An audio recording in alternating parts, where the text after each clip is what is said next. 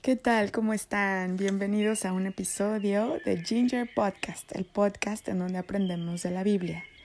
Hoy es 25 de diciembre del 2023, estamos celebrando, sí, Navidad. Y hoy nos toca reflexionar del significado de esta fiesta tan hermosa. Entonces, el episodio de hoy va a ser también para niños por si quieren escucharlo en familia. Voy a invocar al Espíritu Santo, a dar gracias a Dios. Por favor, eh, recójanse y únanse a, conmigo en oración. Amado Dios y Padre, te doy muchísimas gracias por este momento, por la alegría y el privilegio y el honor de llegar a los corazones de las personas que nos están oyendo. Te pido que seas tú quien hable a través de mí y que nos bendigas, que nos bendigas a todos, que nos hagas a todos parte de tu iglesia, los que todavía no han no tienen una iglesia que la encuentren, porque es el cuerpo de Cristo. Estamos esperando la venida victoriosa de nuestro Señor y Salvador Jesucristo el regreso de nuestro Salvador Jesucristo.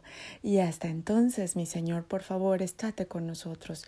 Llénanos de paz, prosperidad, salud, protección y alegría, libertad, y bendiciones, sabiduría. Enhorabuena, gloria a Dios, gloria a Dios. Excelente.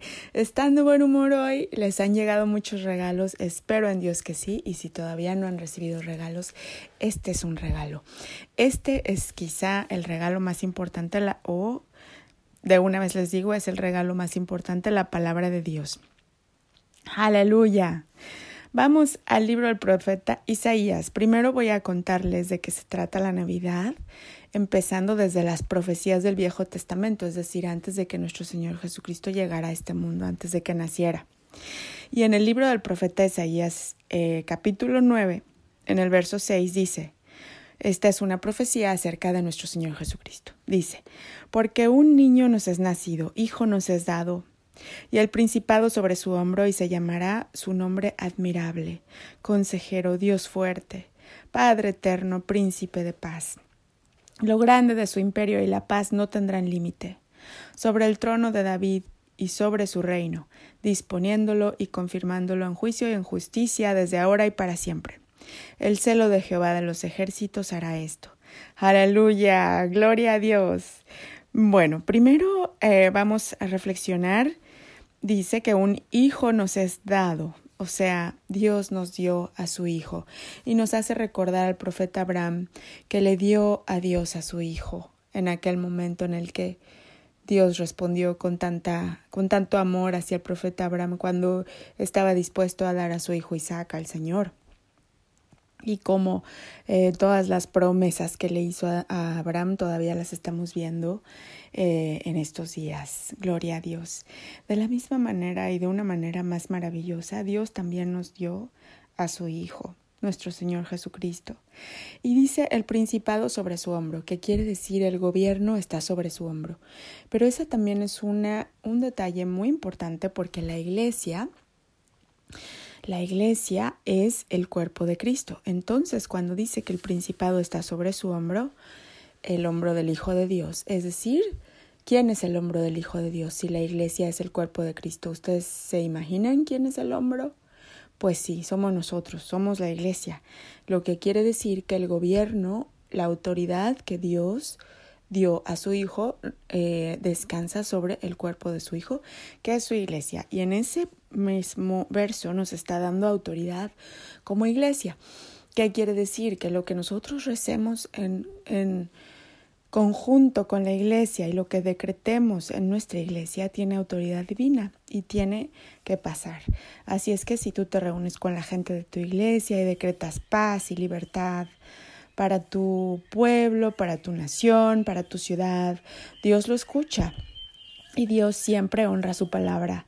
Así es que si tú te basas en la palabra de Dios y dices, de acuerdo a tu palabra tenemos autoridad, de acuerdo al verso del profeta Isaías en el capítulo 9, verso 6, y con esa misma autoridad decretamos y declaramos prosperidad, paz y protección, libertad para nuestra ciudad, gobernantes fuertes y sabios, justos y valerosos, entonces Dios va a honrar a su palabra y nos da todo eso que le pidamos. Ese es solo uno de los regalos que nos dio a través de nuestro Señor Jesucristo. Aleluya.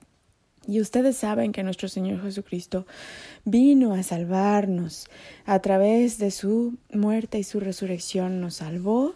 Él conquistó a la muerte y está sentado a la derecha del Padre. Eso fue un regalo muy grande del Señor que nos vino a obsequiar la salvación, nuestra entrada al cielo. Y le damos gracias por eso siempre. De eso ya hemos hablado en el podcast pero también vino a establecer el reino de los cielos en este mundo. Él dijo, alegraos porque el reino de los cielos está cerca. Ese es el mensaje que nos trajo, es decir, que nosotros podemos vivir en este mundo, pero de acuerdo a las reglas del reino de los cielos. Y en ese reino de los cielos tenemos prosperidad, paz, salud infinitas.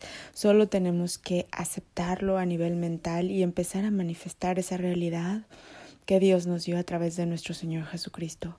Honor y gloria a Dios por siempre, por siempre, en los cielos y en la tierra, por los siglos de los siglos. Amén. Amén. Vamos ahora al Nuevo Testamento, al libro de San Lucas en el capítulo 2. Ok, voy a leer Nacimiento de Jesús. Aconteció en aquellos días que se promulgó un edicto de parte de Augusto César que todo el mundo fuese empadronado, es decir, el censo. ¿no? Este primer censo se hizo siendo Sirenio gobernador de Siria, e iban todos para ser empadronados, cada uno a su ciudad. Y José subió de Galilea, de la ciudad de Nazaret, a Judea, a la ciudad de David, que se llama Belén, por cuanto era la casa de la familia de David. Era de la casa y familia de David, para ser empadronado con María, su mujer, desposada con él, la cual estaba encinta, es decir, esperando niño. Y aconteció que estando ellos allí se cumplieron los días de su alumbramiento, es decir, dio a luz a nuestro Señor Jesucristo. Y dio a luz a su hijo primogénito y lo envolvió en pañales y lo acostó en un pesebre, porque no había lugar para ellos en el mesón. Había pastores en la misma región que velaban y guardaban las vigilias de la noche sobre su rebaño. Y he aquí se les presentó un ángel del Señor. y la gloria del Señor los rodeó de resplandor, y tuvieron gran temor. Pero el ángel les dijo, No temáis, porque aquí os doy nuevas de gran gozo, que será para todo el pueblo, que os ha nacido hoy en la ciudad de David un Salvador, que es Cristo el Señor. Esto os servirá de señal, hallaréis al niño envuelto en pañales, acostado en un pesebre y repentinamente apareció con el ángel una multitud de las huestes celestiales, es decir, más ángeles, que alababan a Dios y decía, decían, Gloria a Dios en las alturas y en la tierra paz, buena voluntad para con los hombres. Aleluya. Sucedió que cuando los ángeles se fueron de ellos al cielo, los pastores se dijeron unos a otros, pasemos pues hasta Belén y veamos esto que ha sucedido y que el Señor nos ha manifestado. Vinieron pues apresuradamente y hallaron a María y a José y al niño acostado en el pesebre. Y al verlo, dieron a conocer lo que se les había dicho acerca del niño. Y todos los que oyeron se maravillaron de lo que los pastores les decían. Pero María guardaba todas estas cosas meditándolas en su corazón. ¿Saben, María? Nuestra Virgencita María tenía un corazón muy bello y profundo y guardaba todas estas cosas y las meditaba en su corazón. Las que son mamás de las que nos están oyendo, ustedes saben cómo nosotras meditamos en nuestro corazón las cosas acerca de nuestros hijos. Y volvieron los pastores glorificando y alabando a Dios por todas las cosas que habían oído y visto, como se les había dicho. Aleluya, gloria a Dios, gloria a Dios.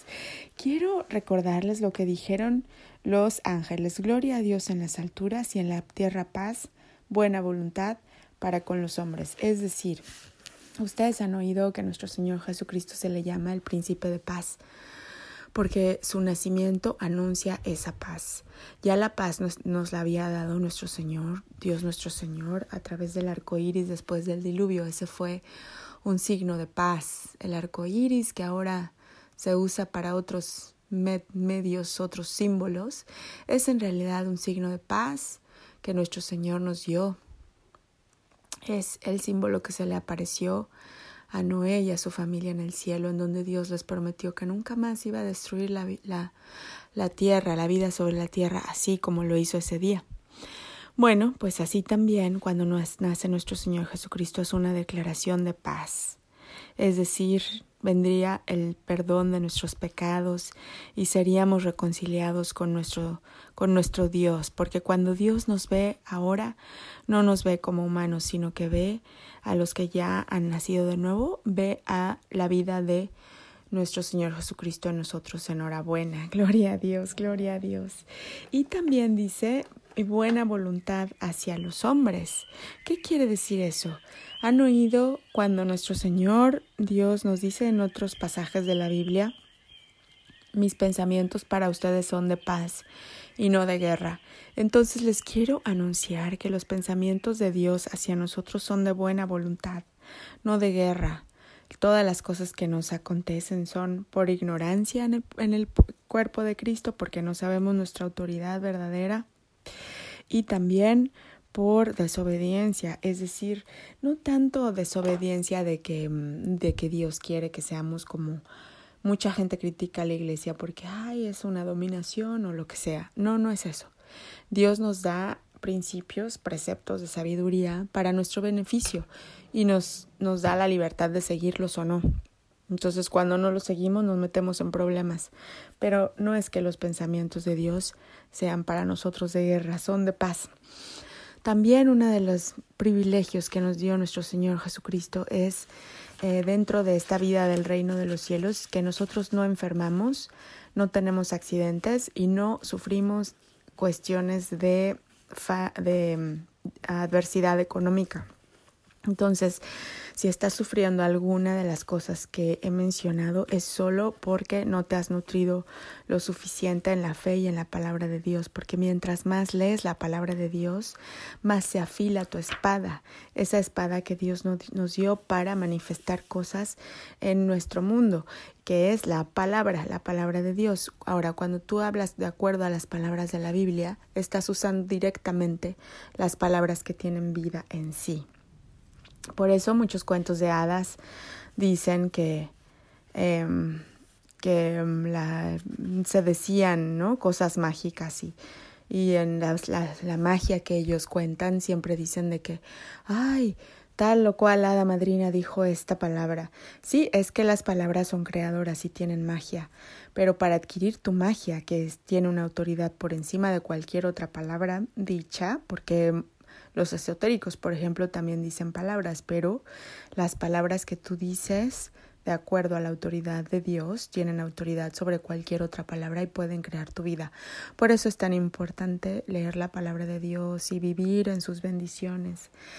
Así es que ah, ya no me voy a extender más, tengo tanto que decirles hoy pero recuerden que el reino de Dios está con nosotros. Dios ha renacido en nuestro corazón. No sé cuántas navidades más nos tocan antes de el rapto de los santos, que ustedes ya saben de qué se trata.